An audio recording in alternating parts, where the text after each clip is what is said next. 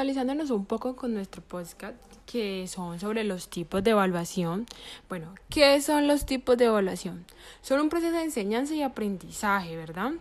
Que ha surgido durante bastantes épocas, pero no ha dejado de ser importante para el docente. ¿Por qué? Porque desde allí se desprenden tres tipos de evaluación, que son la evaluación diagnóstica, la evaluación formativa y la evaluación sumativa.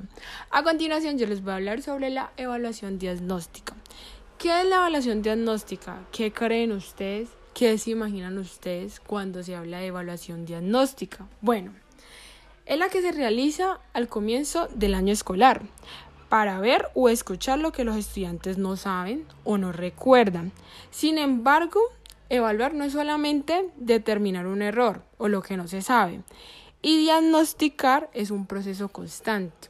¿Qué quiere decir cuando se habla de un proceso constante? Es algo que aprendes día tras día y lo repites para que no se te vaya a olvidar.